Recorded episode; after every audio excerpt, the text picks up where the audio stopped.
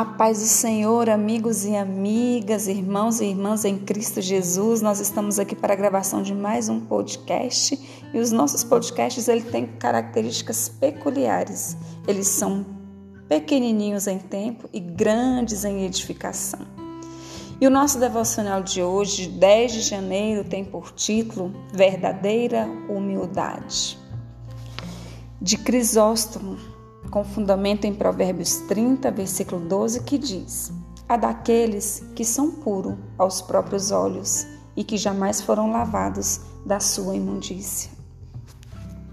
Leiamos. Em tudo o que você fizer a um conservo, lembre-se daquilo que o seu mestre o fez aos seus servos. Escute e estremeça. Nunca se satisfaça com a sua humildade. Talvez você ria dessa afirmação, como se a humildade pudesse fazê-lo inflar-se. Porém, não se surpreenda se ela o inflar, caso não seja genuína.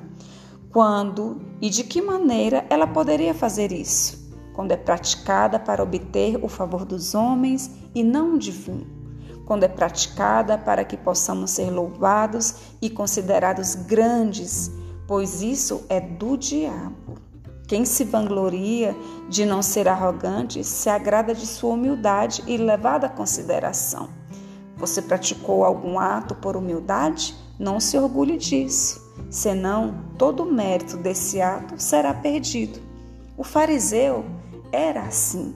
Ele se inflamava porque dava seus dízimos aos pobres e, como resultado, perdeu a honra do ato.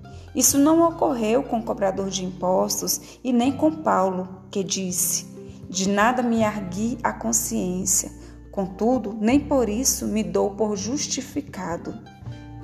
Veja, ele não se exalta, mas de todas as maneiras se diminui e se humilha, mesmo quando já havia chegado ao topo.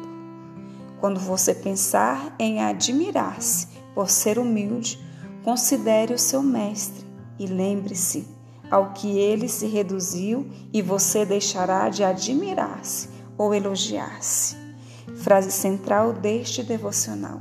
Você praticou algum ato por humildade?